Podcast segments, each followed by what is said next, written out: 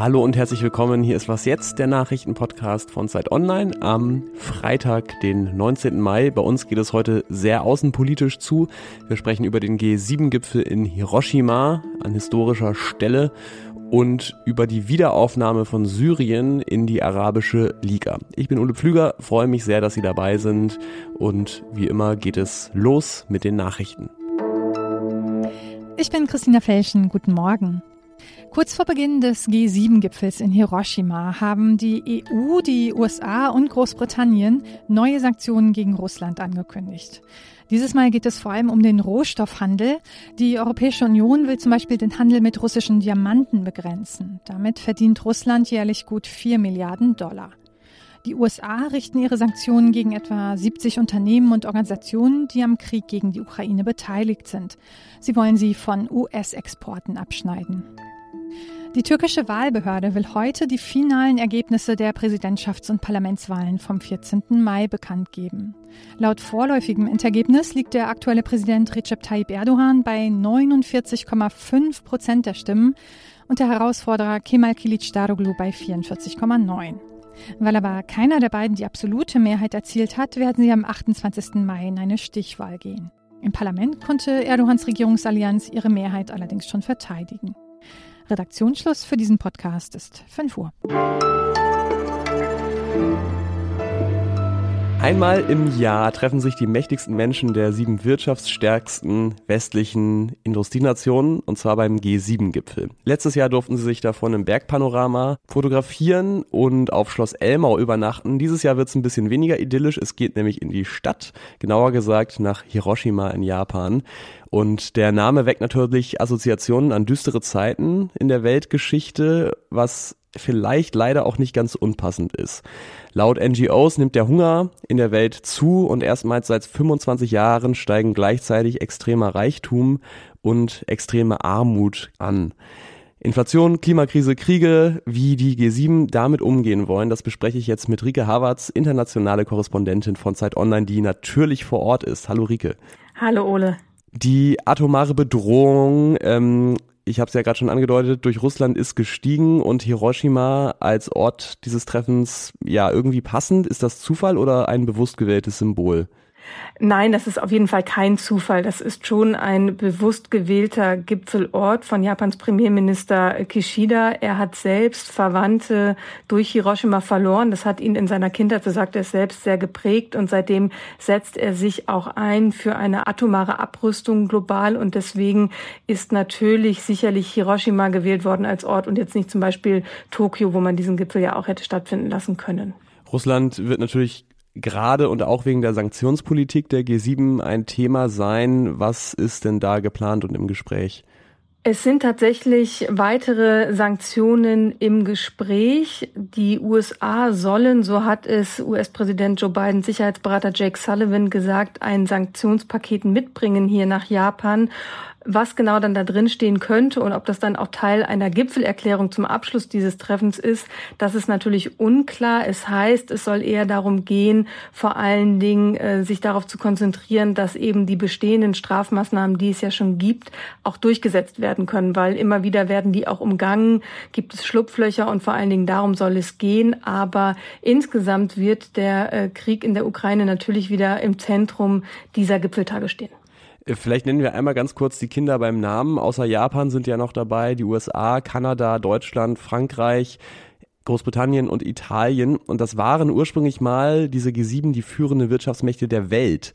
Ähm, inzwischen ist das nicht mehr der Fall, denn müssten zum Beispiel China und Indien auch dabei sein. Siehst du da einen Bedeutungswandel der G7 in der Weltpolitik? Ja, die Diskussion gibt es natürlich schon immer länger. Tatsächlich sind hier in Hiroshima Indien und Brasilien dabei, tatsächlich als Partnerländer. Das heißt, sie werden schon integriert. Gleichzeitig hat, glaube ich, durch den Angriffskrieg Russlands in der Ukraine die Bedeutung von der G7 wieder zugenommen. Es hat sich halt alles sehr auf die Sicherheit fokussiert. Es gibt dann ja auch noch das Forum der G20. Die stehen irgendwie ein bisschen in Konkurrenz miteinander und gleichzeitig sind sie natürlich auch Teil voneinander, weil die G7 alle mittlerweile auch Mitglied der G20 sind. Insofern würde ich sagen, es ist so eine etwas ambivalente Antwort. Eigentlich muss man sagen, bei den Problemen, die die Welt äh, hat, muss es eigentlich ein größeres Forum sein. Auf der anderen Seite hat natürlich so eine fokussierte Gruppe, wenn es gerade um Fragen von, wie äh, können wir diesen Krieg beenden, wie können wir es schaffen, dass die Ukraine diesen Krieg nicht verliert, kann so ein gezieltes Forum, wo auch eigentlich alle Mitgliedsländer, sage ich mal, die gleichen demokratischen Grundsätze verfolgen, auch Vorteile. Und deswegen sind sie eigentlich gerade in der Bedeutung wieder etwas gestiegen. Danke für deine Einschätzung nach Japan, Rike Havertz. Sehr gern.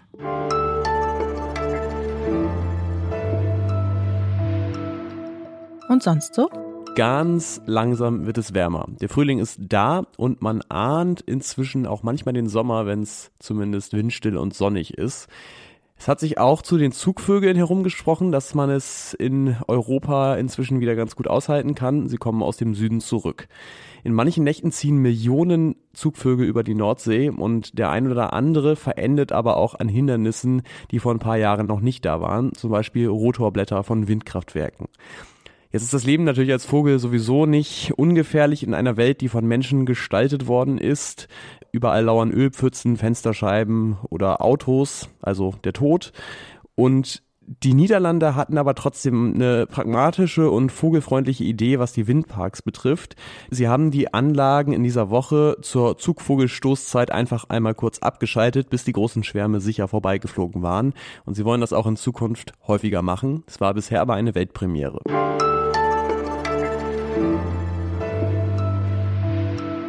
Fast 500.000 Menschen sind im syrischen Bürgerkrieg gestorben. Das sind so viele wie in Duisburg wohnen ungefähr. Und fast die Hälfte der syrischen Vorkriegsbevölkerung ist vertrieben worden oder geflüchtet. Einen großen Teil der Schuld daran trägt der Machthaber Bashar al-Assad, der immer noch an der Macht ist. Es gab internationale Konsequenzen dafür in den vergangenen Jahren. Unter anderem wurde Syrien aus der Arabischen Liga ausgeschlossen. Allerdings nur vorübergehend, muss man heute sagen, denn nach zwölf Jahren ist Syrien inzwischen wieder Mitglied der Liga und heute beginnt der Gipfel in Jeddah. Anlass, darüber mit Lea Frese zu sprechen, der Nahostkorrespondentin der Zeit. Hallo Lea. Hallo Ole. Welche Bedeutung hat die Arabische Liga denn im Nahen Osten? In letzter Zeit musste man eigentlich sagen, gar keine. Äh, die ist nicht wie die EU so eine Art Handelsgemeinschaft, sondern viel loser, funktioniert eher wie so ein Stammtisch. Der ganze Zweck ist, dass die Staatschefs sich in regelmäßigen Abständen mal treffen und äh, so sprechen, dass man eben Konflikte vermeidet, Kriege vermeidet. Wenn man sich aber anschaut, wie die Region in den letzten zehn Jahren ausgesehen hat, dann hat die Arabische Liga praktisch auf ganzer Linie versagt. Ne? Man denkt nur an die Kriege in Syrien, im Jemen, in Libyen. Aber ich glaube, genau deshalb ist die Liga jetzt doch sehr wichtig. Ähm, die neuen Führungsmächte in der Region, vor allem Saudi-Arabien, äh, wollen jetzt ein Zeichen setzen. Die wollen klar machen, äh, diese Zeit, die Zeit der Konflikte ist vorbei und wir schauen jetzt nach vorne und wir bestimmen jetzt, in welche Richtung es da geht. Wie kam es denn dazu, dass Syrien jetzt wieder aufgenommen wurde? Assad, wie gesagt, ist ja immer noch an der Macht. Die arabischen Staaten schämen sich für Syrien. Äh, die haben die Katastrophe dieses Krieges nicht nur zugelassen, die haben den auch richtig befeuert. Ähm, es haben ja die meisten arabischen Staaten irgendwie eine Haltung eingenommen in diesem Aufstand, viele auch gegen Assad, äh, auch Saudi-Arabien. Und die sind damit gescheitert. Und jetzt ist der Konflikt festgefahren und wir haben eine Situation, in der immer noch ganz viele Flüchtlinge auch in der Region äh, festsitzen. Assad hat gewonnen, die Flüchtlinge will aber nicht zurück. Assad ist mächtiger als zuvor im Land, aber das Land ist total kaputt. Und aus Saudi-Arabien war jetzt anlässlich dieses Gipfels zu hören, wir haben keine gute Idee, wie wir mit Assad jetzt weiter verfahren, aber wir wissen, dass wir mit dieser Isolation gar nicht weiterkommen. Und deshalb laden wir ihn ein. Du hast ja vor einiger Zeit auch berichtet, äh, dass Assad zum Beispiel auch humanitäre Hilfe für die Bevölkerung in Syrien erschwert. Deswegen mal ganz konkret, was bedeutet es denn für die Menschen in Syrien, wenn dieser Diktator, wenn Assad international ein Stück weit äh, normalisiert, vielleicht sogar rehabilitiert wird? Assad fordert ganz konkret Investitionen und Hilfe.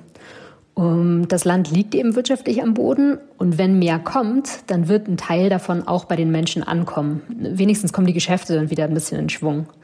Aber es gibt dazu zwei Einschränkungen, würde ich sagen. Erstens ist zu bezweifeln, dass viel kommt. Äh, denn auch wenn jetzt die Golfstaaten gute Miene machen und ihn einladen, die wissen sehr genau, dass man Assad und seinem korrupten Regime wenig trauen kann. Also Syrien ist kein Eldorado für große Geschäfte. Und zweitens wird sicherlich deutlich weniger bei den Menschen ankommen, als ins Land kommt. Äh, und was ankommt, wird nicht bei allen ankommen, denn das Regime hat immer schon Hilfe genutzt, gezielt, um eben seine Unterstützer bei der Stange zu halten und seine Gegner zu strafen. Vielen Dank, Lea Frese. Danke auch. Und Dank gebührt auch einer Person, deren Medium ich quasi heute war. Ähm, die Seuche geht mal wieder um im Was jetzt Team. Deswegen war diese Sendung eine Koproduktion von mir und meiner lieben Kollegin Pia Rauschenberger, die die beiden Gespräche vorbereitet hat. Danke dafür. Ihnen danke fürs Zuhören. Heute Nachmittag gibt es wieder ein Update und das macht Erika Zinger. Ich bin Ole Pflüger, freue mich über Mails an wasjetzt.zeit.de und sage Tschüss, bis zum nächsten Mal.